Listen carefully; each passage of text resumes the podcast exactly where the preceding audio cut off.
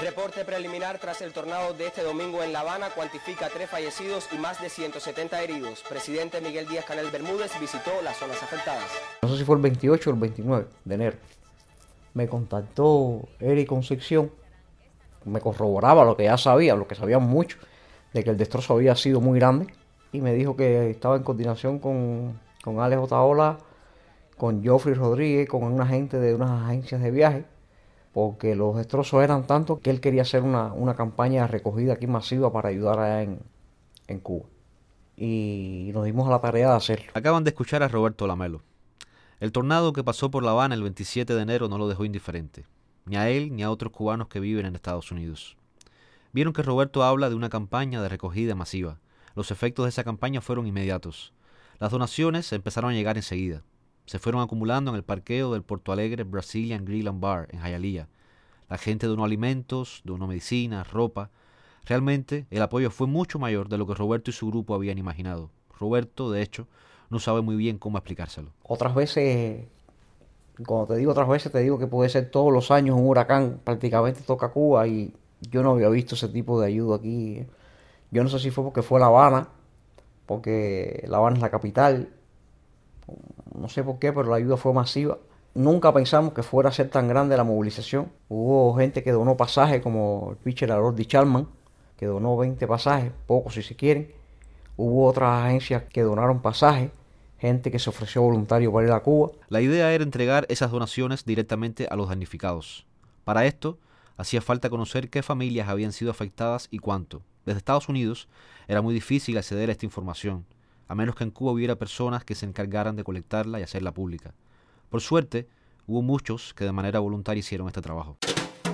La gente en Cuba se movilizó a través de grupos de WhatsApp, a través de grupos de Facebook, mucha comunicación boca a boca, mucha gente que, mucha, mucha gente que fue a que fue a, los lugares de, donde la, de, la catástrofe. Básicamente en esos días la labor mía fue la de de, tramitar ese tipo de información. Hubo momentos en que Roberto pensó que las cosas serían de una manera y la realidad terminó desmintiéndolo, a veces para bien y a veces para mal. Ya vimos que el volumen de donaciones fue mucho mayor de lo que esperaban. Esto fue bueno. También esperaban que los trámites en Cuba fueran lo más expeditos posible. No fue lo que nosotros esperábamos que fuera. Pensábamos que iban a abrir un canal humanitario, que nos iba a ser más fácil enviar las cosas hacia Cuba. Hubo personas que fueron dos veces y hubo ciento y pico de personas más o menos que fueron a Cuba. Que al principio tuvieron problemas en la aduana, porque digamos, mandamos personas con maldines con mucha comida o con ropa, digamos, no sé, 12 chancletas o algo así, y luego nos dimos cuenta que para burlar la confiscación en la aduana tuvimos que empezar a sacar de muchas cosas y tirar como quiera, incluso quitar etiquetas, quitar nylon. Roberto piensa que en el aeropuerto de La Habana podían haberse adoptado medidas a tono con la situación que vivía la capital medidas como la que se tomó en 2008 luego del paso de tres huracanes. Ese año, con carácter excepcional y temporal, se suspendió el pago de los derechos de aduana para la importación de alimentos por pasajeros cubanos. Esta suspensión duró cuatro años, hasta 2012. Tras el tornado, medidas como esa habrían facilitado la entrada al país de donaciones provenientes del exterior. Claro, esto no era la vía oficial. La vía oficial se dio a conocer el 31 de enero, cuatro días después del tornado. Una nota publicada en el diario Gramma explicaba cómo debía ser el procedimiento para enviar donaciones.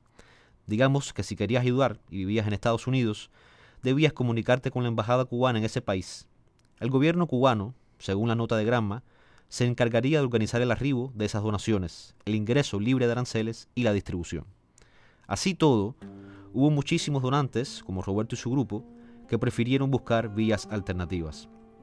Hay más de una razón para esto. Por ejemplo, si te interesa saber cuál ha sido el destino de las cosas que donaste, a qué familia beneficiaron, lo mejor es que te ocupes tú mismo de entregarlas, al menos hasta que la falta de transparencia y el secretismo dejen de ser moneda corriente en Cuba.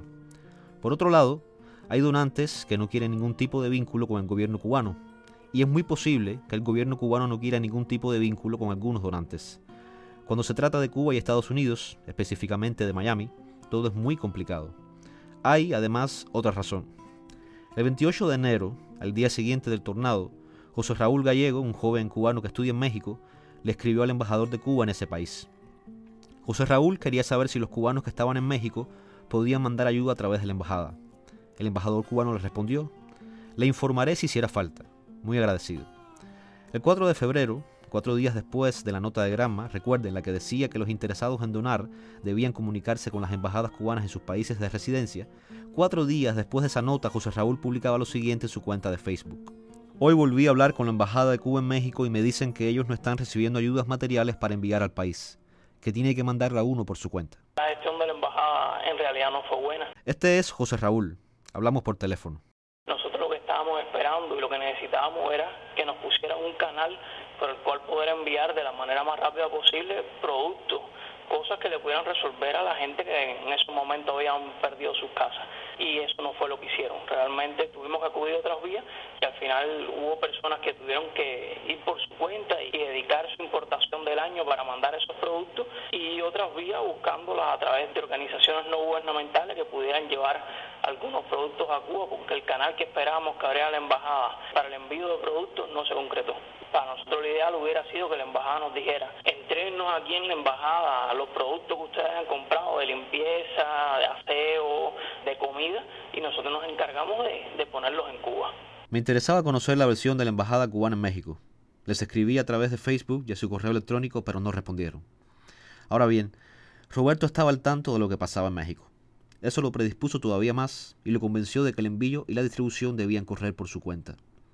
Hace un rato califiqué de bueno el hecho de que las donaciones hubieran superado las expectativas de Roberto y su gente. Sin embargo, esto los enfrentó a un problema que no habían previsto muy bien. ¿Cómo enviar todo eso a Cuba? Hacía falta dinero para comprar pasajes. El que tenían no les alcanzaba. A nosotros nos hubiera gustado, y mucho, que hubiera aparecido algún, algún filántropo o millonario que, que nos hubiera donado 100 pasajes.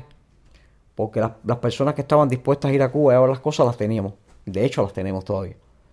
Pero ese dinero para los pasajes apareció, pero muy poco. La solución a este problema la tenía en sus manos Jason López. Jason, un joven cubano residente en Estados Unidos, recaudó una suma considerable de dinero. Una parte de ese dinero se le haría llegar a las familias más afectadas.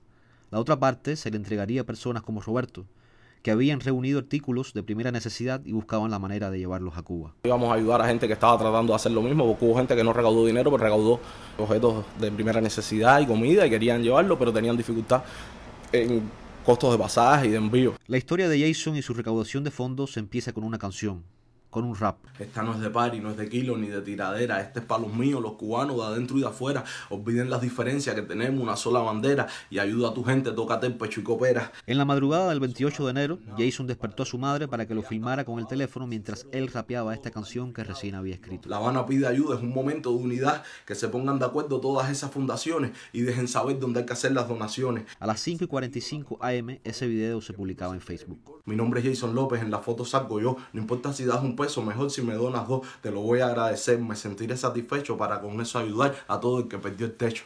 La recaudación de Jason fue realizada a través de las redes sociales. Básicamente plataformas como Facebook e Instagram. Gracias a Dios la tecnología ahora facilita un montón de cosas que si no existiera sería casi imposible lograrlas con la eficiencia que se puede hacer usando la tecnología. Y había visto hacía poco en los cumpleaños de las amistades que tú podías recaudar fondos para una causa que tú escogieras, incluso podía ser una causa personal. Dos días después del tornado, en un Facebook Live, Jason anunciaba cuánto habían recaudado hasta ese momento. En dos días casi. Todavía hay gente que sigue donando. Estamos por encima de los 25 mil dólares. Eso es increíble, increíble, increíble. Y esto, Gaero, no es más nada que prueba de que cuando la gente se une, se hacen las cosas. Igual que Roberto, a Jason las cosas no siempre le salieron como él esperaba. A veces para bien y a veces para mal. Jason, por ejemplo, no pensaba que la respuesta iba a ser ni tan rápida ni tan masiva. Exactamente lo mismo que a Roberto. De hecho, la recaudación empezó con un límite de 20 mil dólares. Dos días después, como ya vimos, ese límite había sido superado. Nunca pensé que iba a coger esa magnitud, te lo juro. Pensé que me iba a demorar mucho más tiempo y que, te lo juro, no pensé ni siquiera llegar a los, a los primeros 20 mil dólares. Cuatro días más tarde, el 2 de febrero, Jason escribía lo siguiente en su cuenta de Facebook. Es increíble hasta qué punto puede llegar la insensibilidad. Nuestra recaudación de fondos fue cerrada por Facebook debido a que fue reportada.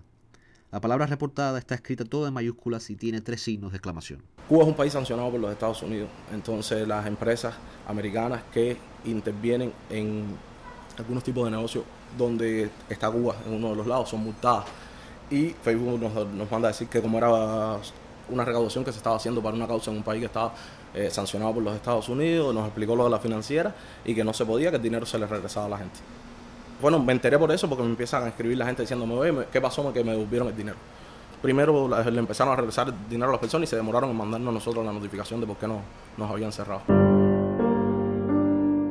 Hay que decir que Facebook es bastante claro en este punto. No hay que profundizar demasiado en las normas que regulan este tipo de recaudaciones para descubrir que está prohibido, cito, usar las funciones de recaudaciones de fondos personales para intentar recaudar dinero para actividades, personas o entidades de un país o una región sujetos a leyes exhaustivas sobre sanciones de los Estados Unidos o que de otro modo infringirían las leyes sobre sanciones comerciales de los Estados Unidos u otros países. Fin de la cita. Cuando lo cancelaron, Jason había recaudado casi 42 mil dólares. En palabras de Roberto, aquello fue un golpe muy duro, porque paralelo al golpe de Jason, que te repito era el que más dinero tenía acumulado, hubo otros golpes menores. Hubo gente que incluso que estaba con las campañas todavía abiertas y la decidieron cerrar de pronto, aunque nada más que tuvieran 3 mil, 4 mil o 5 mil dólares, por temor a perderlo todo. Y creo que la ayuda hubiera sido más numerosa. Para Roberto y su grupo, el dinero continúa siendo un problema. A estas alturas, lo peor de todo es que ni siquiera han podido mandar a Cuba la mitad de lo que tienen. Roberto calcula que solo un 30% de lo que reunieron ha llegado a las manos de las familias afectadas. Por ahora, la otra parte de las donaciones sigue en un almacén. Lamentablemente vamos a tener que seguirla mandando poco a poco o a ver qué estrategia hacemos con ella o dársela por lo menos a la gente, a gente que la pueda necesitar del país que sea. Al final, cuando una gente dona dinero o dona un artículo, lo hace porque quiere ayudar. Y a lo mejor lo hizo pensando que se lo iba a dar un cubano, pero digamos, no sé, de aquí a dos meses lo que se le iba a dar un cubano se le va a dar a un, mexicano necesitado, un hondureño necesitado, porque ya te repito, los huracanes que golpean el Caribe cada rato, no solo a Cuba. Y la idea de nosotros es esa, tenemos eso ahí, los estamos mandando a Cuba poco a poco, pero si tenemos que dárselo a gente necesitada de otro país por un terremoto, un fenómeno del niño, qué sé yo, de que lo vamos a hacer, lo vamos a hacer. Y yo no creo que ninguna persona que haya donado esas cosas para los cubanos ponga objeción alguna en que se le dé a una otra persona necesitada.